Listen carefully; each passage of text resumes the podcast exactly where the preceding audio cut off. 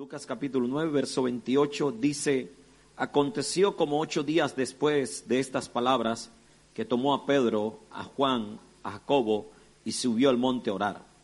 Y entre tanto que oraba, la apariencia de su rostro se hizo otra, y su vestido blanco, y su vestido blanco y resplandeciente. Y aquí dos varones que hablaban con él, los cuales eran Moisés y Elías quienes aparecieron rodeados de gloria y hablaban de su partida que iba Jesús a cumplir en Jerusalén. Y Pedro y los que estaban con él estaban rendidos de sueño, mas permaneciendo despiertos, vieron la gloria de Jesús y los dos varones que con él estaban. Y sucedió que apartándose ellos de él, Pedro dijo a Jesús, Maestro, bueno es para nosotros que estemos aquí y hagamos tres enramadas, o sea, vamos a llamarle camber, una especie ahí de, de camping. Una para ti, una para Moisés y una para Elías, no sabiendo lo que decía. Mientras él decía esto, vino una nube que los cubrió y tuvieron temor al entrar en la nube. Y vino una voz desde la nube que decía, este es mi Hijo amado, a él oíd. Y cuando cesó la voz, Jesús fue hallado solo y ellos callaron y por aquellos días no dijeron nada a nadie de lo que habían visto. Gracias Señor por tu palabra.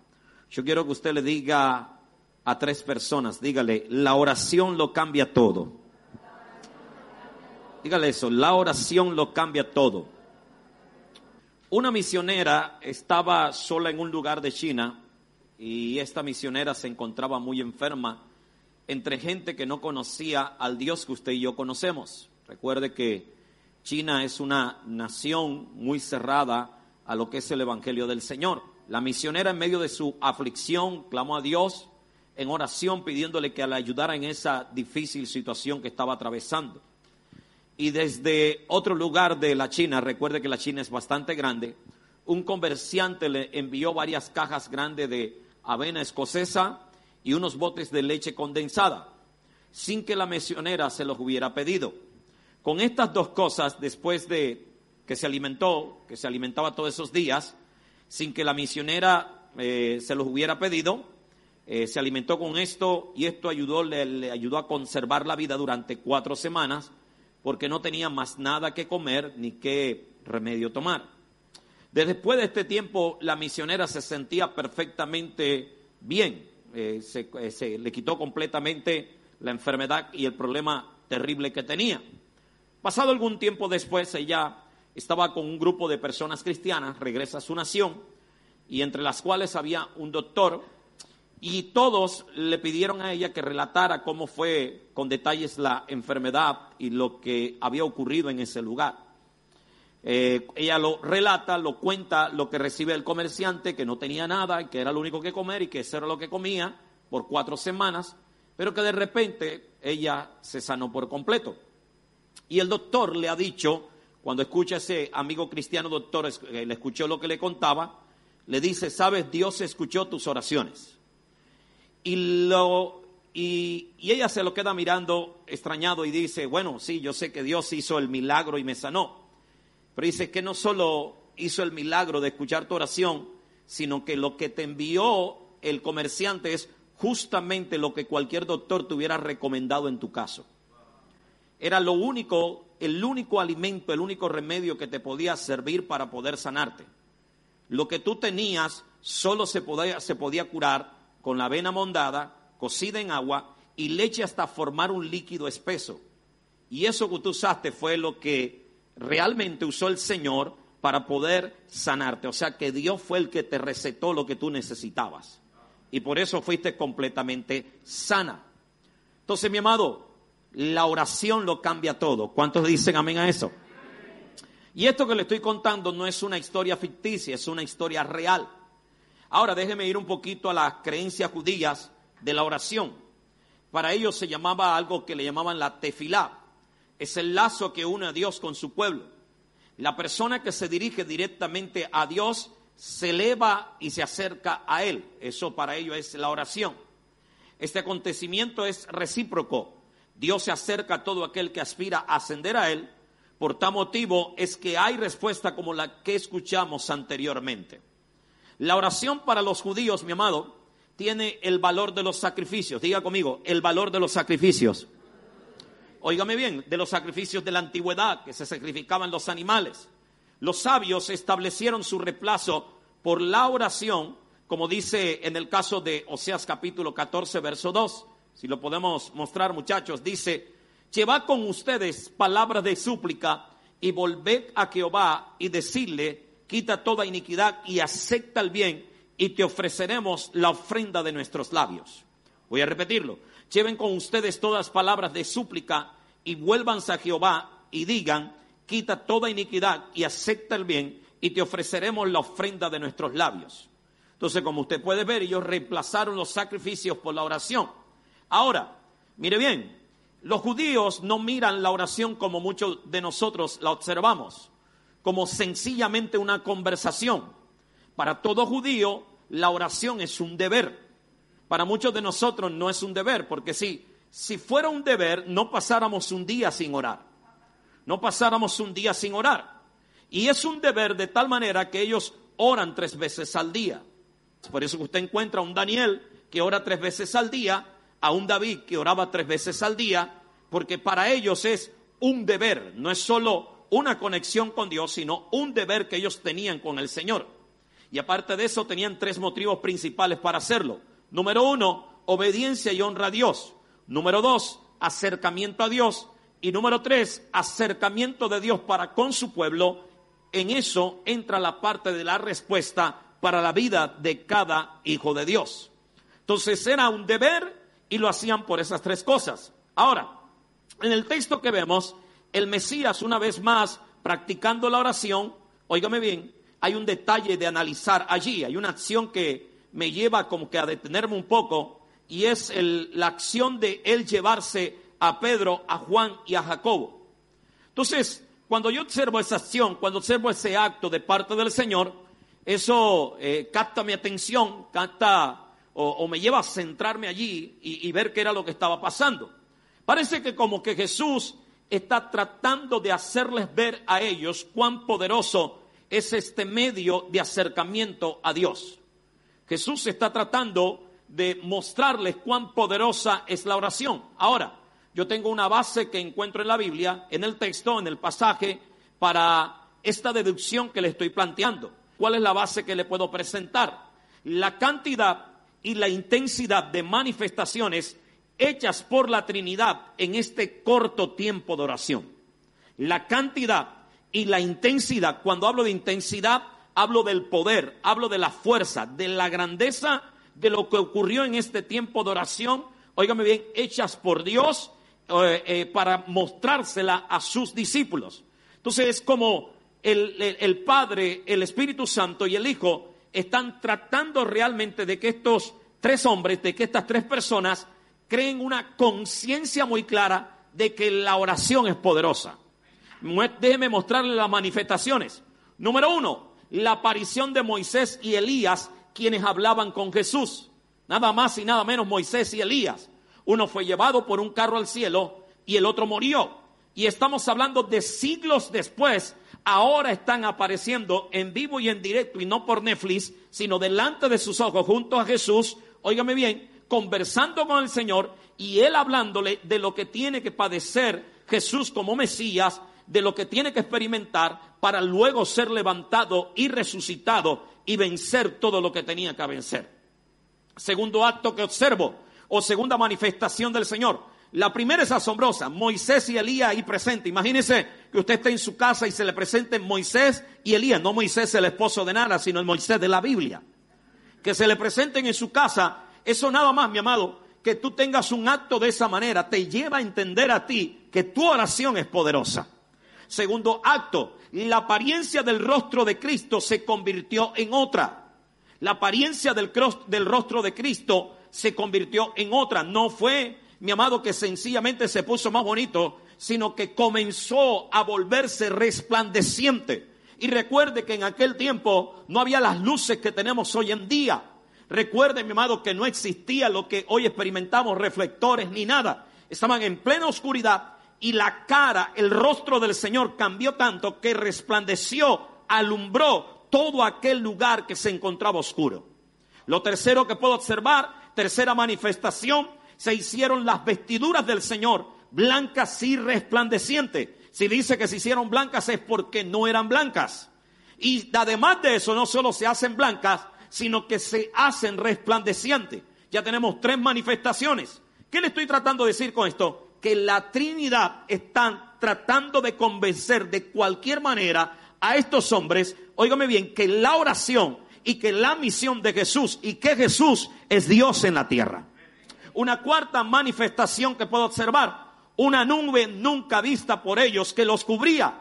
Y estamos hablando no de una hora, mi amado, donde las nubes eran visibles y la nube que se manifestó era tan visible que ellos, dice el texto, que se llenaron de temor.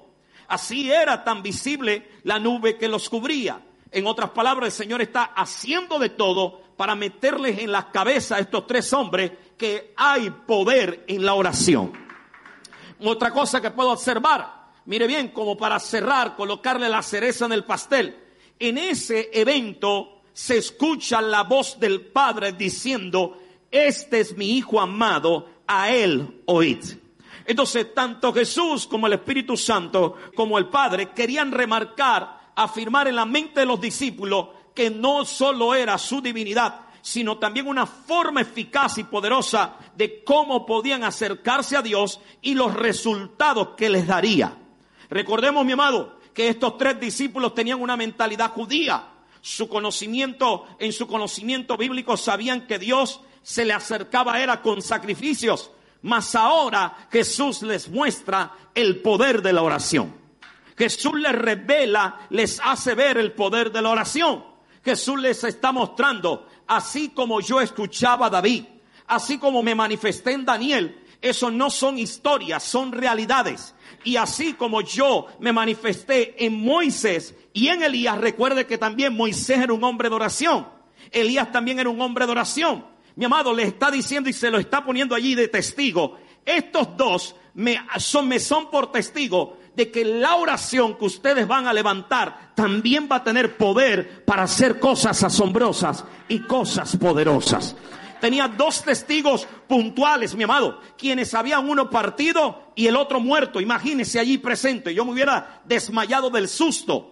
Pero ellos estaban allí presentes, corroborando, reafirmando que Jesús era el Mesías y que la oración tenía poder, mi amado. Y eso quiero compartir contigo en esta hora, que en la oración hay poder para cambiar todo lo que necesitamos cambiar.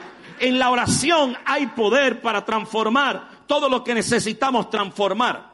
Cuando Dios contesta la oración, no es solo para manifestar su poder en medio nuestro, es decir, su respuesta, su ayuda, sino también para motivarnos, note usted, para acercarnos a Él y Él también está cerca de nosotros. En otras palabras, Él nos jala y nosotros lo jalamos a Él. Es lo que quiere enseñar esta palabra. Si Dios no hubiera deseado mantenerse cerca del ser humano, entonces ¿para qué lo creó? Le hago esa pregunta, ¿para qué lo creó? ¿Por qué digo esto? Mire bien, porque algunos de nosotros pensamos que Dios no está en nuestras oraciones y Dios sí está interesado en tus oraciones. Dígale que está a su lado. Dios sí está interesado en tus oraciones. Se lo puedo demostrar, se lo puedo demostrar, mi amado. Pregunto, pregunto. Pedro, Juan y Jacobo, ¿fueron de su cuenta o fue Jesús quien los llevó? Jesús fue el que los llevó y él fue el que le mostró. Ellos no le han pedido nada. No le han dicho, muéstranos la gloria, Muéstranos que realmente eres el Hijo de Dios. Demuéstranos que realmente escucha, nuestras oraciones. No le han pedido nada. Todo lo que se hizo aquí fue iniciativa de Jesús, iniciativa del Padre e iniciativa del Espíritu Santo. Entonces, ¿qué te está diciendo el Señor? Que el Señor se quiere acercar a ti a través de tus oraciones.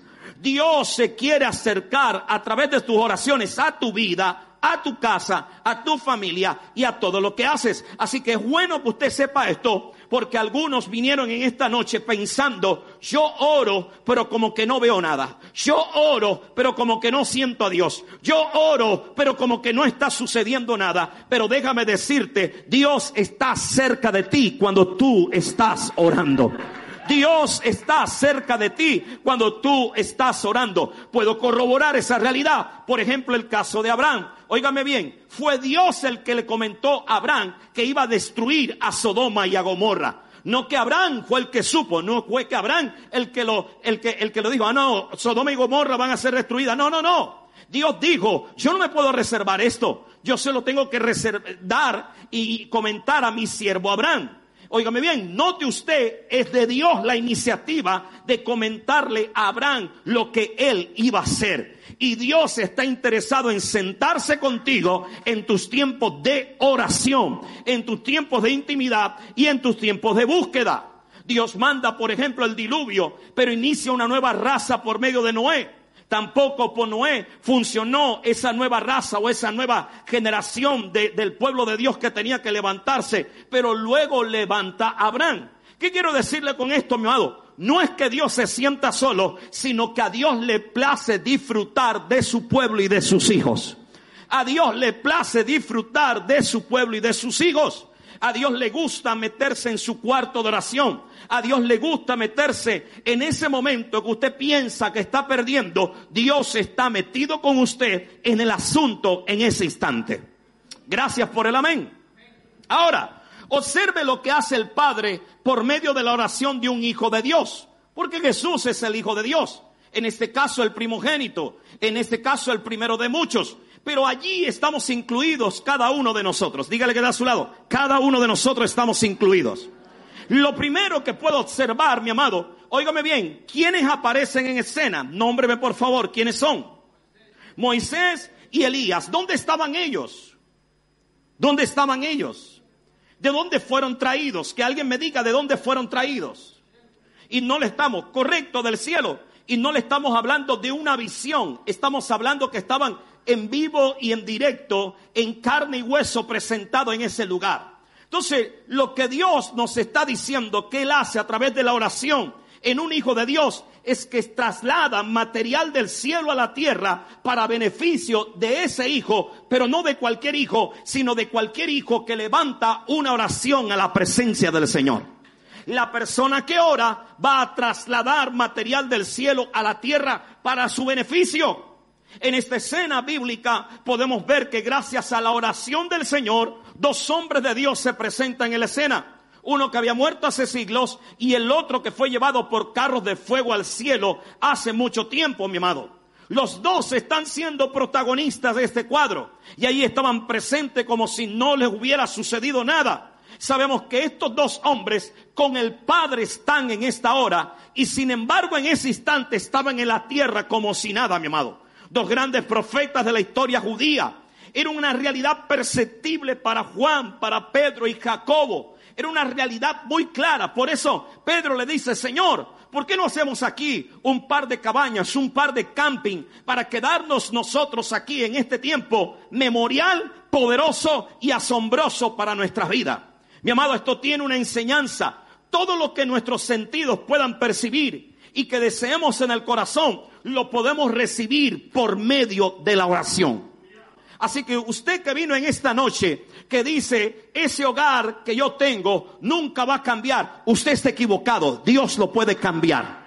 Dios lo puede transformar. Usted que dice que esa salud que tiene deteriorada y que no puede ser cambiada, usted está equivocada. A través de la oración, usted puede traer cambios a su salud a través de la oración, usted puede hacer que lo que no se podía percibir, ahora comience a percibirlo. Mi amado, recuerde, estos hombres no existían, no terrenalmente, no estaban en ningún lado. Y de repente en ese momento de oración, óigame bien, es que ellos aparecen. Porque el texto está diciendo, verso 28, dice, y subió al monte a orar.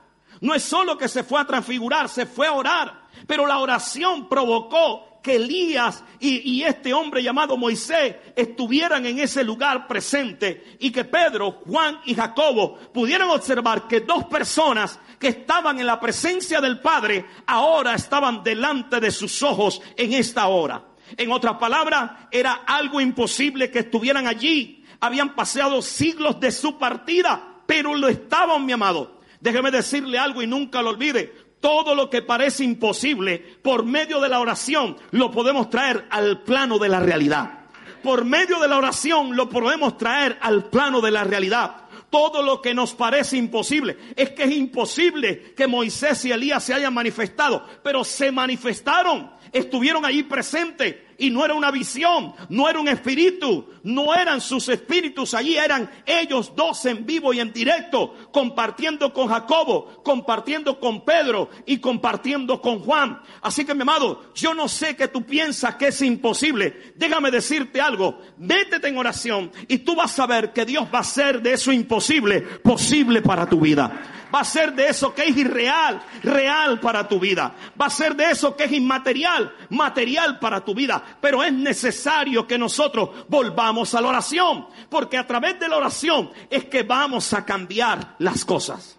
Déjeme decirle algo, mi amado, que practicó todo hombre y toda mujer de Dios. A veces nosotros estamos buscando códigos raros. A veces estamos buscando herramientas raras. A veces estamos buscando elementos raros. Pero todos los hombres en la Biblia y las mujeres en la Biblia que vieron la gloria de Dios fueron hombres de oración y mujeres de oración. Y miren, nosotros estamos buscando, fulanito, revélame el código, perencejito, revélame el código. ¿Qué fue lo que hiciste, mi amado? En la Biblia está fácil. Vuélvete un hombre de oración y una mujer de oración y tú vas a ver que Dios va a hacer cosas asombrosas en tu vida. Tú vas a ver que Dios te va a sorprender. Tú vas a ver que Dios te va a impactar. Si no, pregúntale a Daniel cómo hizo, mi amado, para que la boca de los leones se cerrara tres veces al día. Pregúntale a David cómo se volvió un hombre exitoso con tanta debilidad tres veces al día. Es más, mire la Biblia y usted va a analizar que David no perdió ninguna batalla. Pero ¿por qué no perdió ninguna batalla? En cambio, Salomón sí. Porque David fue un hombre que oraba tres veces al día. Porque quiero decirte algo, la oración pesa más que tus debilidades. Porque no es tu debilidad lo que te conecta con el éxito, con la realidad, con el poder de Dios, sino la oración. Y a Dios le place que tú ores. Nota usted, no es que los discípulos quieran ir, ellos tienen sueño, están muertos de sueño. En otras palabras, no tienen ganas de ir. Estos tres hombres no tienen ganas de subir y aparte tenían que subir el monte. Mas sin embargo, Jesús los lleva a rastra y a través de esa rastra Él se le revela. Dios se te quiere revelar a través de la oración. Dios se quiere manifestar a través de la oración. Mi amado, así que si hay algo que tenemos que aprender, no es un código, lo que tenemos que aprender es a orar. Lo que tenemos que aprender es a buscar la presencia de Dios. Lo que tenemos que aprender es a dedicarle tiempo a Dios a través de la oración. Y tú vas a ver que en tu vida todo va a cambiar. Tú vas a ver que en tu vida va a haber transformación. Va a ver que en tu vida van a haber cosas gloriosas y poderosas que parecían imposibles. Ahora se van a hacer posibles a través de la oración. ¿Alguien puede decir amén a eso? Dile que está a su lado, no dejes de orar. Nosotros hacemos de todo y lo que menos hacemos es orar, amado. Y yo no sé por qué hemos cambiado tanto. Los grandes hombres de Dios, no solo de la Biblia, sino de, de tiempos de ahora y de tiempos de antes, su herramienta ha sido la oración. Y nosotros queremos cambiar las cosas. Estamos buscando códigos raros, códigos extraños, extraños mi amado. Y el apóstol Pablo lo dijo, orar sin cesar. Si hay algo que tenemos que aprender a hacer en esta vida es orar sin cesar. Porque a través de la oración es que vamos a hacer que todo lo imposible en nuestra vida sea posible. Vamos, dígale que está a su lado. Todo lo imposible en nuestra vida va a comenzar a ser posible. ¿Alguien puede decir amén a eso, amado? ¿Alguien puede creerlo en su corazón? Le estoy hablando Moisés y Elías allí presente. Uno se fue hace más de 100 años atrás. El otro se fue, se murió hace más de 200 años atrás, más de 500 años atrás. Y están apareciendo personas que partieron más de 500 años atrás. Ahora están apareciendo delante de los ojos de esos hombres. Allí, ¿quién los colocó? El Señor. Pero ¿cómo los colocó? En un ambiente de oración. Cuando tu vida es un ambiente de oración, vas a experimentar los milagros que nunca has experimentado. Dígale a tu hermano que está a tu lado, dígale, cuando tu vida, vamos, dígale, cuando tu vida se mueve en un ambiente de oración, vas a experimentar los milagros que nunca has experimentado. ¿Cuántos dicen amén a eso, amado? ¿Cuántos están listos para experimentar grandes milagros? Grandes milagros, grandes milagros, grandes milagros, grandes milagros. Usted se imagina la cara de Pedro, la cara de Juan, la cara de... Cuando vieron que eran Moisés Elías, mi amado Jesús tuvo que decirle porque a lo mejor, como ellos nunca lo habían visto, no habían visto ni una película, solo lo habían contado la historia, lo habían leído en la Biblia, a lo mejor no lo reconocía quienes en esto, pero ellos me imagino que al comenzar a hablar le contaron cómo bajó el fuego, le contaron cómo se abrió el mar rojo y al contarle se dieron cuenta que eran Moisés y Elías. Y usted se imagina la cara de esos tres hombres, por eso Pedro le ¿para qué nos vamos a ir? Vamos a quedarnos a vivir aquí eternamente, aquí cocinamos, aquí comemos. ¿Para qué nos vamos a ir? Estamos en la gloria de Dios. Mi amado, en otras palabras, estaban sorprendidos. Y eso es lo que Dios va a hacer con cada uno de ustedes. Los va a sorprender, los va a sorprender, los va a sorprender, los va a sorprender. ¿Alguien puede decir amén a eso? Verso 29. Y entre tanto que oraba, la apariencia de su rostro se hizo otra. Y su vestido blanco y resplandeciente. Qué locura, amado. Entre tanto que oraba, a la hora de ir orando, Jesús comienza a experimentar cambios en su rostro y en su vestido, de tal manera que el rostro le brillaba como una fuerte luz, según el texto paralelo de Mateo capítulo 17, versículo 2, lo dice así, mi amado. Sus vestiduras se volvieron resplandecientes. A más oraba, más brillaba el rostro y más resplandecían sus vestiduras.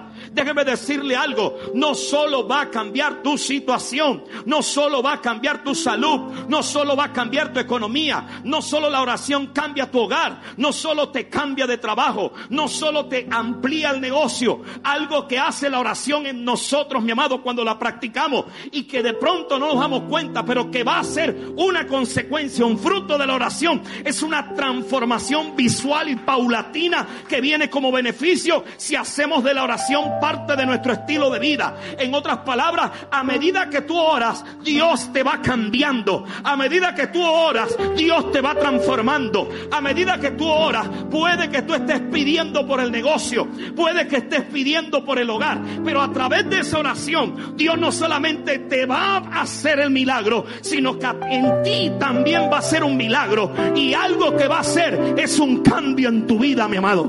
En otras palabras, a medida que nos adentramos en la oración, Dios irá haciendo de nosotros otra persona. Dígale que da a su lado, otra persona.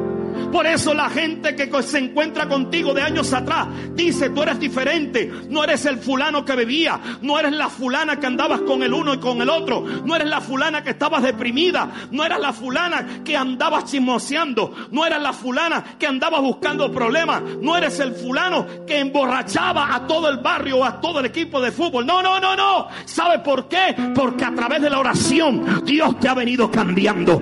Porque a través de la oración Dios te ha venido transformando formando. Así que mi amado, yo lo animo a que siga orando, porque entre más oramos, más Dios nos cambia. Entre más oramos, más Dios nos transforma. Nota lo que dice el texto. Mientras él oraba, su cara se estaba haciendo otra. Mientras él oraba, el vestido estaba cambiando y se estaba haciendo resplandeciente. Mientras tú cambias, otra criatura se está formando en ti.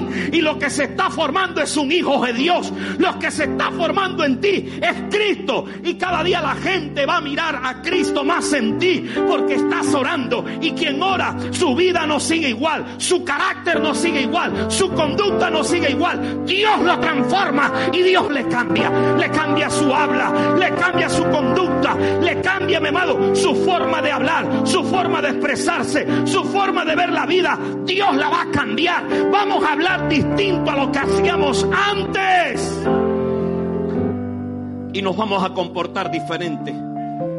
Y eso es el efecto de nuestro acercamiento a Dios cuando oramos. Gracias por el amén, amado. Mire, yo puedo tener casi 28 años en el Evangelio. Pero este año, porque ya casi cumplimos ese año de buscar a Dios en la madrugada, yo he visto un cambio en mi vida. He visto un cambio en mi vida, amado. Hay cosas que ya no quiero hacer, hay cosas que ya no quiero decir, hay cosas que ya no quiero tocar. Ya le hablo a mis hijos diferente. No es que Antes lo hacía mal, sino que ahora lo hago mejor. Pero no es porque me lo he propuesto. Es que quien se expone a la oración se expone a la presencia de Dios. Y quien se expone a la presencia de Dios, su vida va a cambiar. Vamos, dígale que está a su lado. Vamos, dígale, tu vida va a cambiar.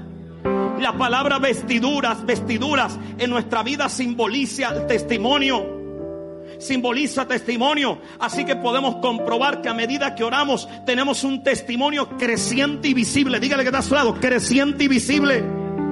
En otras palabras, tú no puedes ser el mismo de dos años atrás que llegaste a cielos abiertos. Quien ora tiene que tener un testimonio diferente a medida que pasan los años. Por ejemplo, por ejemplo, te reconocían como el impuntual. Después de dos años tú no puedes seguir siendo el mismo impuntual. Te reconocían como el que habla mal de todo el mundo. Si tú oras de verdad, la gente te va a reconocer después de dos años que ya tú no andas hablando mal de nadie. No sé si me explico en esta manera, amado.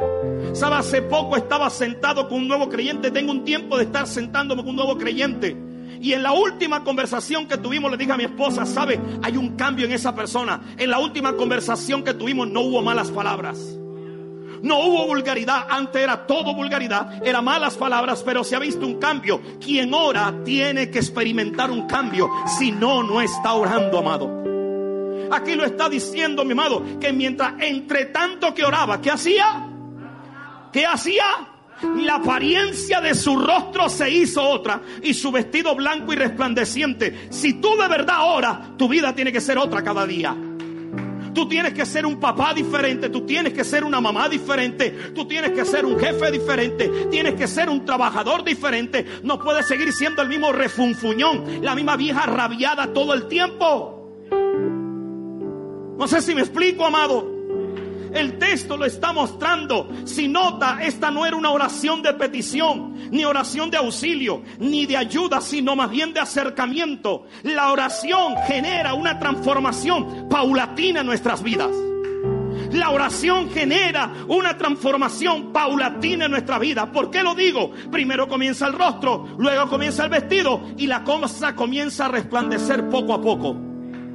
Así tiene que ser tu vida si tú estás orando. Mi amado, si no, no me puedes decir, según este texto, según este pasaje y según toda la Biblia, que si tú oras no hay cambio en ti. Que si tú oras no hay transformación en ti. Tú tienes que ser diferente al año pasado. Tú tienes que ser diferente a tres meses atrás, a cuatro meses atrás. Si es verdad, eras que te deprimías todos los días hace seis meses, ahora solo te deprimes dos veces a la semana. Porque la oración tiene que cambiarte. La oración tiene que transformarte, no lo digo yo, Jesús lo está diciendo. Entre tanto que oraba, entre tanto que yo oro, Dios va haciendo algo en mí. Entre tanto que yo oro, el Espíritu Santo va haciendo algo en mí. Gracias por el amén, amado. ¿Cuántos dicen amén a eso? Verso 34. Mientras él decía esto, vino una nube que los cubrió y tuvieron temor al entrar en la nube. Y vino una voz desde el cielo que decía, este es mi hijo amado, a él oíd. Cuando un hijo de Dios se acerca al Padre o a Dios en oración, tendrá una identidad sólida y sana. Alguien debería decir amén a eso, amado. En el escenario no solo está Moisés y Elías, no solo resplandece, sino que ahora el Padre aparece en la escenografía, aparece en el evento y habla. Y lo primero que dice de Jesús, este es mi Hijo amado, antes de oírlo. Mi amado, cuando oramos, óigame bien, no dejaremos no dejaremos en nuestra vida de escuchar la voz de Dios cimentando nuestra identidad de hijos. Cuando usted y yo oramos, en esa oración, Dios cimenta, cimienta la identidad de hijos. Déjeme demostrárselo de esta manera, de una manera práctica. Cuando usted entra en oración por una prueba, por una dificultad, a veces entramos apabullados, entramos con pánico, paniqueados, como dicen en algún país, llenos de temor, llenos de susto por la prueba gigante que estamos atravesando. Y puede que salgamos de esa oración sin recibir la prueba, pero la oración baja tanto la identidad de Dios que tú sales de allí diciendo, está bien, no tengo la respuesta, pero sé que Dios puede cambiar esta situación. No tengo la respuesta, pero sé que Dios puede obrar, porque yo no estoy solo, tengo un papá que responde por mí, que pelea por mí, que lucha por mí y que se hace responsable por mí. No sé si me explico eso, amado. Porque habrá momentos, no de esta oración que está mostrando, no es solo una oración de petición, no es solo una oración de, auxilio. Aquí Pedro nos pide auxilio, aquí Juan nos pide auxilio, aquí no dice, aquí no pide Jacobo, Señor, socórreme. No, no, no, no, no, no. Pero en esa oración se está mostrando una identidad sobre Jesús de la voz de Dios que no fue pedida, sino que se está presentando voluntariamente del Padre, mi amado. Entonces, ¿qué te quiero decir con esto? Cuando tú oras, tu identidad se establece. Y puede que en tu casa la nevera esté vacía, puede que tengas varios recibos de acualetra, puede que te estén echando del empleo, pero cuando tú oras, tú vas a decir, yo no voy a ser desamparado porque tengo un Padre que Él vela por mí. Tengo un Padre que Él cuida por mí. Tengo un Padre que Él se responsabiliza por mí. Y si esto lo perdí, mañana me abrirá una puerta. Y si mañana no se abre, pasado mañana abrirá la otra puerta. Pero algo sé, Él no me abandonará. Recuerde que Él lo prometió. Aunque padre y madre te dejaren, con todo eso Jehová te recogerá. Y cuando tú eres un hombre y una mujer de oración, puede estar la prueba allí pero tú no vas, a mi amado, a ser completamente dominado por el temor. Sí, habrán días de temor. Ellos mismos tuvieron temor de la voz, se asustaron, se espantaron, pero después entraron en tranquilidad. Eso es lo bueno de la oración, que tú entras paniqueado, tú lloras, tú te derramas, tú gritas, tú dices, Dios mío, auxilio, haz algo, pero cuando sales de allí, sales con otra visión, porque sabes que no estás solo, sino que papá está con contigo, apoyándote, cuidándote, respaldándote y que no te va a abandonar.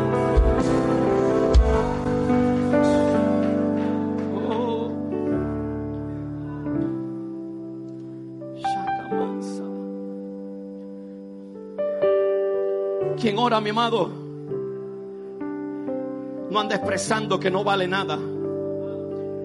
Es que uno vale por lo que tiene. Quien ora, yo no valgo por lo que tengo. Yo valgo porque Él murió por mí en la cruz del Calvario y me rescató. No tengo profesión. Lo que tengo es un tercero de escuela básica. No sé ni leer ni escribir bien. No alcancé a llegar ni a la escuela alta, ni siquiera a la escuela alta, ni títulos universitarios tengo. Pero yo soy una persona valiosa. Soy una persona valiosa lo que hago es limpiar casas, lo que hago es trabajar de obrero, lo que hago es recoger basura por las calles. Pero aunque recojas basura, cuando tú oras, sabe que simplemente eso es un empleo que Dios te entregó, pero que tú eres hijo del Rey de Reyes y Señor de Señores. ¿Habrá alguien que pueda decir amén a eso, amado? ¿Habrá alguien que pueda decir amén a eso? Mi amado, quien ora no valoriza su vida de acuerdo a lo que las personas dicen de él o de ella, sino de acuerdo a la información que el Padre dice. Y las amigas te dicen que esto está gorda, que esto está fea. Pero el Padre te dice, me gusta rellenita, te amo rellenita, te amo tal y como eres. No sé si me explico. No sé si me explico. Ahora yo no te estoy mandando al abandono, al descuido. No, no, no. Lo que te estoy diciendo, oígame bien, que aunque los hombres no te acepten, papá siempre te aceptará. Papá siempre te amará tal y como tú eres. Papá siempre te valorará. Vamos a examinar nuestra oración por un rato. ¿Cuántos quieren examinar su oración? Porque es bueno examinar y evaluar las cosas. En la vida hay que hacer evaluaciones. ¿Cómo nos fue en el año? ¿Qué hicimos mal? ¿Qué hicimos bien? Vamos a examinar nuestra vida de oración. Mire bien, lo primero que tenemos que ver es que no solo la respuesta aprueba la oración, sino también el nivel de conciencia de Dios en la vida de la persona se afianza aún más. ¿Qué es eso, pastor? ¿Con qué se come eso? ¿Con batata? Ya le voy a explicar. Pedro, Jacobo y Juan salieron de ese tiempo de oración con una mayor convicción que Jesús era el Hijo de Dios. Dice el texto que vieron su gloria. En otras palabras, las dudas con respecto al Hijo de Dios aminoraron en ese instante y la conciencia de Hijo de Dios, de Mesías, porque ese era el objetivo de esta oración, se acrecentó y se aumentó. Muchos de nosotros pensamos que si nuestras oraciones nada más tienen respuestas, entonces son correctas. Pero déjeme decirle que en la balanza, haga conmigo así. Diga conmigo, la balanza de la aprobación de Dios, la conciencia pesa más que la respuesta. Si es verdad, la respuesta es bendición de Dios. Dios puede dar respuesta, claro que sí, para eso oramos. Pero en la oración, en la balanza de la oración, pesa más la conciencia que la respuesta. En otras palabras, tú podrás tener muchas respuestas, recibir la mansión que anhelabas, el hombre que anhelabas, la mujer que anhelabas, el carro que anhelabas, el dinero que anhelabas, el negocio que anhelabas. Pero si esto no incrementa tu convicción de Dios, hay un problema en tu oración. No sé si me hago entender, amado. Por ejemplo, ¿cómo puedes evaluar eso? Cuando perdiste en el negocio, perdiste la fe en Dios. Pero cuando Dios te bendijo, celebraste y alabaste. Pero ahora que tuviste pérdida, estás maldiciendo. Entonces hay un problema en la oración porque te gozas en la respuesta, pero cuando viene la prueba a esa bendición que recibiste, entonces te quejas en la presencia de Dios. Orar correctamente no solo produce respuesta, también una mayor conciencia de Dios. Ellos dijeron, este es el Hijo de Dios. El tipo nos presentó a Moisés y Elías. Nunca habíamos esto. La voz del cielo se escuchó. Su rostro resplandecía. Su vestidura resplandecía. Lo que vimos allí era grande. Él es el Hijo de Dios. No sé si me explico, amado. Entonces tú tienes que examinar tus oraciones si solo dependen de respuesta o si también dependen de conciencia, mi amado. No sé si me explico. Y esto es bueno saberlo porque hay oraciones que no recibirán respuesta, pero que sí traerán conciencia a nuestra vida. Es más, déjame decirte algo, aunque tus oraciones no produzcan respuesta, pero van a tener respuesta en un tiempo sí, porque hay un momento en que Dios te va a responder. Alguien debería decir amén a eso. Pero aunque no te responda, esa oración debe incrementar la conciencia de Dios en tu vida. No sé si me explico en esta hora. La conciencia, la convicción. El Dios que yo tengo es un Dios grande. El Dios que yo tengo es un Dios fuerte. El Dios que yo tengo es un Dios invencible. El Dios que yo tengo es un Dios que todo lo puede. No tengo donde caerme muerto. No tengo un florín. No tengo un centavo. No tengo nada. Pero tengo a Dios. Y si tengo a Dios, lo tengo todo. No es que esté en contra de la respuesta, no me malentienda. Yo creo que Dios nos va a responder. Yo creo que Dios te va a dar casa, te va a dar carro. Yo creo que Dios te va a prosperar. Pero por encima de eso debe haber la convicción debe haber la conciencia. Oh, como me dicen mi amado algunos hijos de Dios que han sido bendecidos y prosperados. Yo tengo todo esto, pero para mí lo más importante es Cristo. Para mí lo más importante es que Él sea mi rey. Para mí lo más importante es que Él sea mi dueño. Y si Él un día me dice que regale todo, regale todo. No voy a ser como aquel joven rico que cuando el Señor le demandó, se da cuenta, mi amado, conciencia. Examine su oración. Dios le va a responder. Pero la oración trabaja más en la conciencia que en la respuesta. Gracias por el amén, amado. Verso 33. Y sucedió que apartándose de ellos, él, Pedro, dijo a Jesús, Maestro, bueno es para nosotros que estemos aquí y hagamos tres enramadas, una para ti, una para Moisés, una para Elías, no sabiendo lo que decía. Otro examen que ahí va a salir, mi amado. La oración también la prueba el producir el deseo por más de Dios. La prueba porque no solo tienes que quedarte en la convicción. Pedro fue tan impactado por este tiempo de adoración que deseaba que se alargara el tiempo. Señor, ¿por qué no ponemos unas horas extras? Pásala a predicar, Señor, pero que no se vaya Moisés ni que no se vaya Moisés ni Elías. Esto está bueno, Señor. No, mira, yo quiero seguir escuchando la voz, Señor. Yo quiero seguir viendo tu rostro resplandecer. Yo quiero ver tus vestiduras aún que resplandecen mucho más. Mi amado, examine su oración. Examine oración. No solamente tiene que haber convicción de quién es Dios, porque hay gente que está convencido, pero que no tiene hambre de Dios. Gente que no tiene hambre de Dios. Pero yo doy gracias a Dios que usted vino en esta hora porque me está demostrando que usted tiene hambre de Dios. Usted hubiera podido quedarse en cama durmiendo, pero no. Usted me está demostrando que es una persona que ora porque no se conforma a lo que ha recibido de Dios y lo que ha conocido de Dios, sino que quiere conocer más de Dios aún. No sé si me explico, amado. En otras palabras, una persona que dice que ora, pero que no ayuna, que no busca a Dios, que no quiere la escritura, que no se mete en tiempos de oración, sino que solo se conforma con los servicios, es una persona que no está orando. La persona que está orando, yo no necesito decirle como un grupo que me sorprendió el Viernes Santo, aquí estaban siete, ocho, ayunando, buscando la presencia de Dios, buscando el rostro de Dios. Eso me muestra que esa gente está orando como otro grupo que me sorprendió, montaron una vigilia sin yo mandarlo. Cuando tú estás orando, eso tiene que despertar más hambre de Dios. No sé si me explico, amado.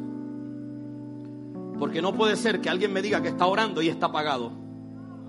Que no quiere más de Dios. Quien está orando quiere más de Dios. No sé si me explico, amado.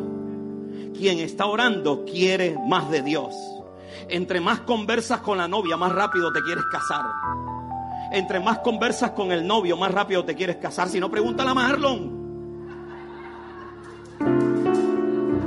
Así de fácil. Lo que pasa es que nosotros ya nos olvidamos de esas épocas. Pero pregúntale al que está de novio si se quiere casar o no se quiere casar. Entre más habla, más quiere. Ay, sueña con la luna de miel. Sueña cuando se montará en el crucero. Sueña dónde estará ese lugar. Pues yo quiero decirte, mi amado, quien tiene una relación con el amado, cada día quiere más de él.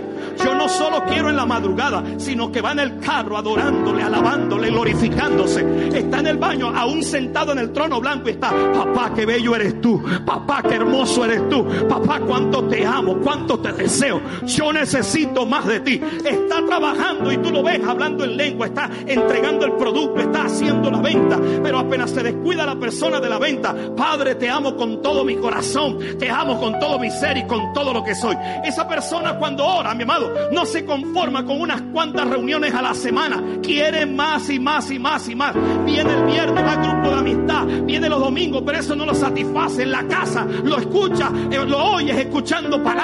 Lo oyes alabando al Señor. Lo oyes conectado, mi amado, con cosas que lo conectan más con el Señor. Leyendo la palabra de Dios. Porque quien está orando, el hambre de Dios se desata. Señor, hagamos tres enramadas aquí. Quien está orando anda buscando que inventar para llenarse más de Dios.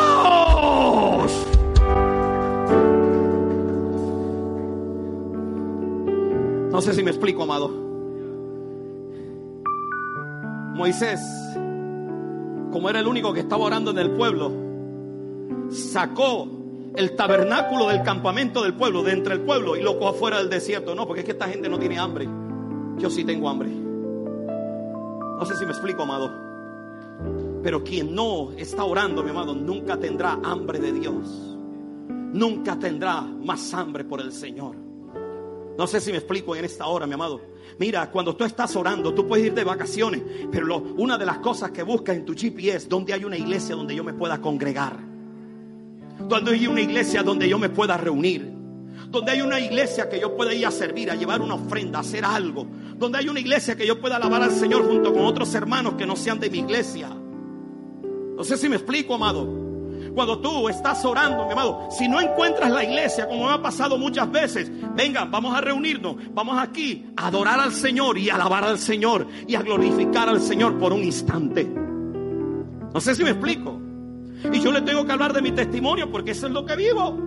Cuando yo fui en diciembre a mi casa, no tuve la oportunidad, a la, a la casa de mi familia, no tuve la oportunidad, la casa de mis padres, no tuve la oportunidad de congregarnos en ese pueblo. No, casi todas las iglesias estaban cerradas, pero ahí ponía a mis hermanos, venga hermano, vamos a orar.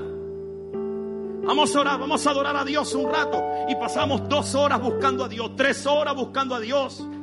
Mi amado, por quien ora no está satisfecho con lo que no es que sea malagrecido, es que no está satisfecho con lo que Dios le ha dado. Quiere más, quiere más y quiere más. ¿Alguien puede decir amén a eso? Quien ora no se conforma con los cinco minutos de hace diez años que está orando. Quien ora no se conforma con la media hora, mi amado, que hace diez años está orando. Y con esto yo no te estoy diciendo que las oraciones todos los días sean duchi. Si no, pregúntale a la gente que ora. Hay días que está dura, pero al día siguiente tú te levantas con una nueva expectativa. Ayer fue duro, pero hoy voy a encontrarme con mi amado. Mi amado es el más bello entre millones